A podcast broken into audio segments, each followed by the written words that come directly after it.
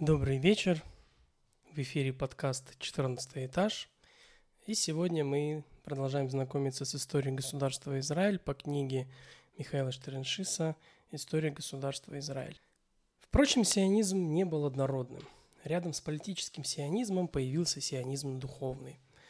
Ашер Гинзбург, Солженицын называет его Ушер Гинзберг, родился в 1856 году и умер в 1927 году – Еврейский мыслитель и писатель, много лет проживший в Одессе, известный миру под псевдонимом Эхат Хаам, один из народа, полагал, что государство в Сионе строить не надо.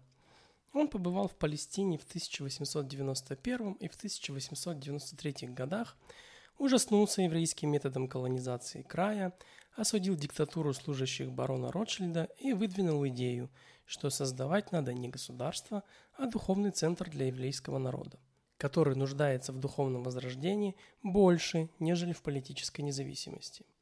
В своем памфлете «Правда из Палестины», опубликованном в 1891 году, он писал о еврейских поселенцах, что они относятся к арабам враждебно и жестоко, бессовестно бьют их по незначительным поводам, да еще и гордятся этим. В 1922 году он сам переехал жить в Тель-Авив – в 1903 году в Палестину из России прибыл Аарон Давид Гордон. Родился в 1856 и умер в 1922 год. Еврейский Лев Толстой. Он долго работал управляющим в имении барона Гинзбурга, и это доходное место дало ему возможность в часы досуга разработать свою философию, которую иногда называют религией труда. Гордон полагал, что в Палестине еврей в первую очередь должен трудиться на земле, возделывать ее. Через ручной сельский труд еврей поймет землю Сиона, поймет соседей арабов, поймет себя и поймет Бога. У Гордона было много поклонников. Так появился трудовой сионизм. В этом ключе протекала и деятельность Аарона Ааронсона, который с 1910 года заведовал сельскохозяйственной исследовательской станцией в Атлите, недалеко от Хайфы – Аронсон был, видимо, самым выдающимся агрономом в Палестине и убежденным сионистом. Равен из Литвы, а Авраам Исаак Кук родился в 1865 году и умер в 1935 году, стал в 1903 году равеном Яфо. На этом посту он оставался до начала Первой мировой войны, которая принудила его переехать в Англию. После войны он вернулся в Палестину, был назначен главным раввином Иерусалима и фактически руководил всей религиозной еврейской жизнью в Палестине. Образованный талмудист Равин Кук, в отличие от многих других духовных отцов, полагал, что сионизм и иудаизм не противоречат друг другу, и что еврей должен стремиться и к переезду в Эрец-Исраэль, и к созданию в ней еврейского государства. Мысли Кука были созвучны мыслям многих евреев – так появился сионизм религиозный. Однако в целом религиозные общины Палестины относились к сионизму отрицательно.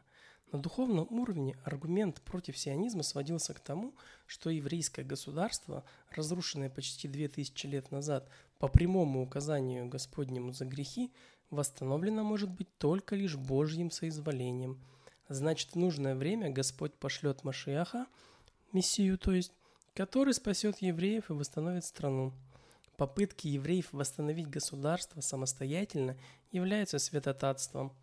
На практическом уровне сионисты критиковали систему Халуки, на собственном примере показывая идейную важность пропитания, добытого собственным трудом и потом на собственной земле. Религиозное общение приходилось отбиваться от обвинения в иждивенчестве. Наконец, сионисты и сами вредили себе. Они очень торопились. Уже в 1898 году, во время упомянутого выше паломничества кайзера Вильгельма II на Святую Землю, в Иерусалиме его посетила депутация Всемирной сионистской организации, возглавляемая самим Герцлем, который после аудиенции у кайзера в Стамбуле лелеял неясные, но радужные надежды. Случилось это 2 ноября. В Иерусалим Герцль ехал через решен Лицион, где как раз свирепствовала лихорадка, и Вад Эль-Ханин, Несциону, евреи воздвигли в Иерусалиме триумфальную арку в честь германского императора. Турки тоже воздвигли арку, и кайзеру пришлось проходить под двумя.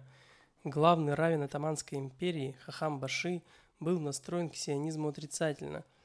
Поэтому Герцель в открытых чествованиях участия не принимал. Но на приеме президент сионистов преподнес императору фотоальбом с видами еврейских поселений в Палестине. Разговор зашел о еврейских чудесах агрономии, о возрождении древней земли и напрямую о возможности еврейской национальной автономии. Кайзер все внимательно выслушал, фотографии посмотрел. «Да, интересные фисташки вы здесь выращиваете», — сказал он, «но все ваши эксперименты должны проводиться в духе абсолютного уважения к суверенитету султана». Кайзер уже успел осмотреть также и поселения немецких колонистов, которые крестьянствовали в Палестине с большим умом. «Главное, в чем нуждается эта земля, это вода и тень», – заявил император, и тут его понесло в серьезную агрономию. Профессионально заговорил он об ирригации, лесопосадках, насекомых-вредителях, яблоневая плодожорка, жук-долгоносик. Еврейская делегация остолбенела. Я видел германские поселения и поселения ваших людей. Они служат примером того, что можно сделать с этой страной. Здесь есть место для всех. Нужны только вода и деревья. Усилия колонистов являются стимулирующим примером для местного населения, несло императора дальше. Ваше движение, с которым я в общих чертах знаком, базируется на внятной здоровой идее. Но дальше кайзер опять свернул на еврейские деньги и ничегошеньки сионистам не пообещал. Кайзер оказался крепким орешком. Он и туркам мало что сделал. Турки боялись потерять греческий остров Крит и пытались заручиться поддержкой Германии в этом вопросе. Они истратили 16 миллионов на прием и путешествие кайзера – а Крит все равно уплыл из рук Атаманской империи. Вообще поездка в Палестину не вызвали у Герцля дрожжи восторга. Местные еврейские религиозные авторитеты встретили его более чем прохладно и позаботились о том, чтобы не допустить его стоять у триумфальной арки при входе кайзера в Иерусалим.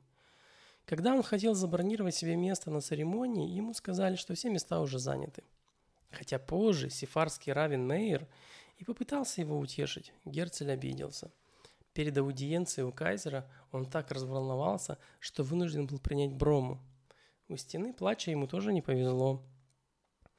Он силился вызвать в своей душе прилив сильных волнений, но не смог, так как святое место содержалось в бедноте и запустении. Движимый, естественно, любопытством европейца, он хотел зайти и осмотреть храм гроба Господнего, но сопровождающие его друзья отсоветовали ему, как еврей, заходить в церковь. По той же причине он не попал ни на храмовую гору с его мусульманскими святынями. В общем, пропустил все самое интересное.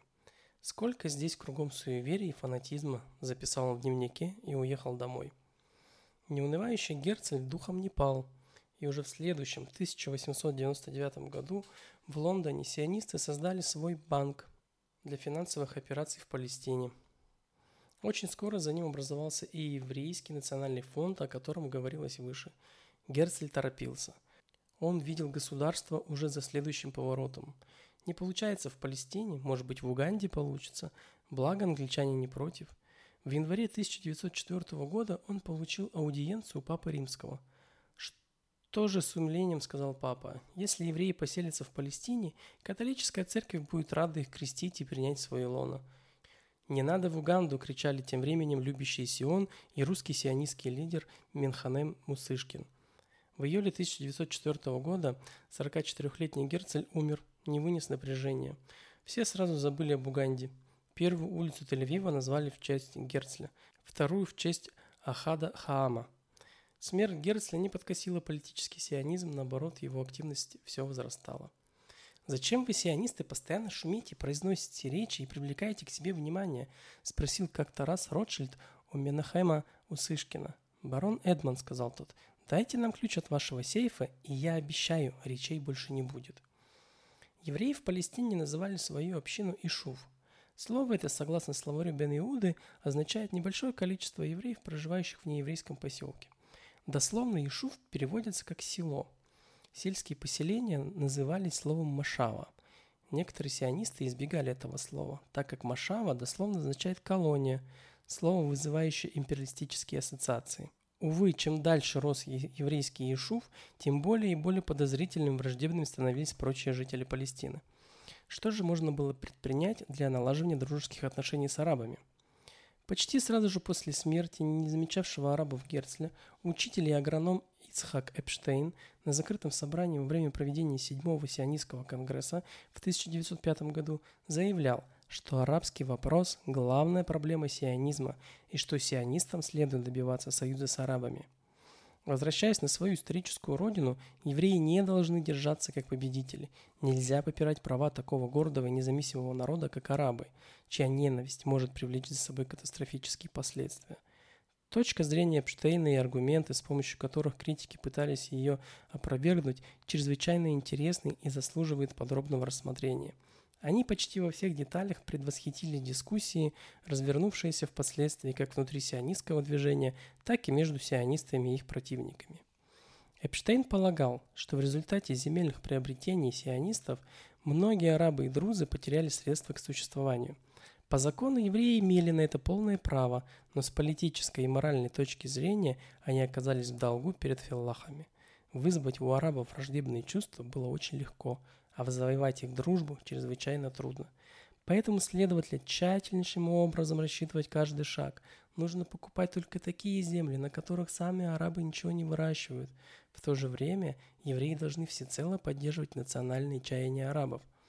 И если Герцель добивался создания Турецко-Сионистского союза, то Эпштейн стремился к договору между евреями и арабами, этими двумя древними семитскими народами – который принес бы огромные выгоды не только им, но и всему человечеству. Арабы обладали массой преимуществ, однако они нуждались в евреях, носителях экономического и культурного прогресса. Евреям следовало бы заключить с ними союз, руководствуясь чисто альтруистическими мотивами, отказавшись от всяких попыток покорить своих соседей. Между евреями и арабами не должно быть соперничества, и эти два народа должны помогать друг другу. По мнению Эпштейна, сионисты в своей политической борьбе до сих пор полагались не на те народы, которые действительно могли бы поддержать их. Они вели переговоры с правительством Отоманской империи и европейскими государствами, преследовавшими в Палестине свои интересы. Но с арабами, реальными хозяевами этой страны, сионисты даже не пытались говорить. Они вели себя как сваха, который пытается заручиться согласием всех членов семьи, кроме самой невесты – Свою речь Эпштейн заверил несколькими рекомендациями, которые могли бы улучшить отношения с арабами. Самая главная задача – это поднять уровень жизни арабских крестьян. Евреи должны разрешить им доступ к своей больнице, детские сады и библиотеки. Еврейские школы должны отойти от узконационалистических принципов. И суть этой деятельности не в том, чтобы обратить арабов в иудаизм, а в том, чтобы помочь им обрести собственную индивидуальность. Он красиво сказал, но его мало кто внимательно слушал. Прошло 10 лет, и наступил 914 год. Еврейский фонд уже основал 43 поселения, в которых трудилось 12 тысяч человек. Всего в Палестине проживало уже более 90 тысяч евреев, из которых 75 тысяч были иммигрантами. Автономии в Палестине по-прежнему не пахло. На деньги американца Натана Штрауса построили в Иерусалиме еврейскую больницу. Этот институт общественного здоровья появился в 1912 году и на первых порах заботился малярией. 11-й сионистский конгресс в 1913 году постановил всемирно развивать язык еврит. В марте 1914 года Артур Рупин, ответственный за земельные сделки, купил у англичанина сэра Джона Грея Хилла его поместье на холме недалеко от Иерусалима. Сам сэр назвал свой холм Маунт Скопс. Евреи переименовали его Харацафим. Этим было положено начало притворению в жизнь сионистской мечты о еврейском университете. До Первой мировой войны и до еврейского университета культурным центром еврейской общины была гимназия. Именно в этой гимназии преподавали передовые умы, чьими именами сейчас названы улицы в Израиле – Масензон, Баграшов, Сукенник. Арабский протест тем временем все нарастал, хотя казалось, что причин к этому особых нет – первые годы образования сионистских колоний еврейские покупатели земель проявляли к судьбе филахов небольшое участие, чем местные арабские и турецкие эфенди. И лишь мало-помалу они стали понимать, что не говоря уже о моральных соображениях, такое безразличие ведет к потенциально опасному политическому конфликту. И осознав это, они стали выплачивать компенсации крестьянам, потерявшим земли, или пытаться найти для них рабочие места – но влияние еврейской колонии на арабскую экономику было крайне незначительным. Урбанизация в Палестине продвигалась не быстрее, чем в соседних арабских государствах. Иммиграция арабов в Палестину превосходила по объему миграцию их из страны А уровень рождаемости рос даже быстрее, чем в соседних государствах, ровно как и уровень жизни арабов в окрестностях новых еврейских поселений. Если некоторые арабы и пострадали от еврейской колонизации, то гораздо большее число их получило прямую и косвенную выгоду. Уровень жизни арабов действительно возрос. Но еврейские мигранты в своих колониях все равно жили гораздо лучше, и процветание их возбуждало зависть. На этом мы закончим сегодня. Спасибо за внимание. Всем пока.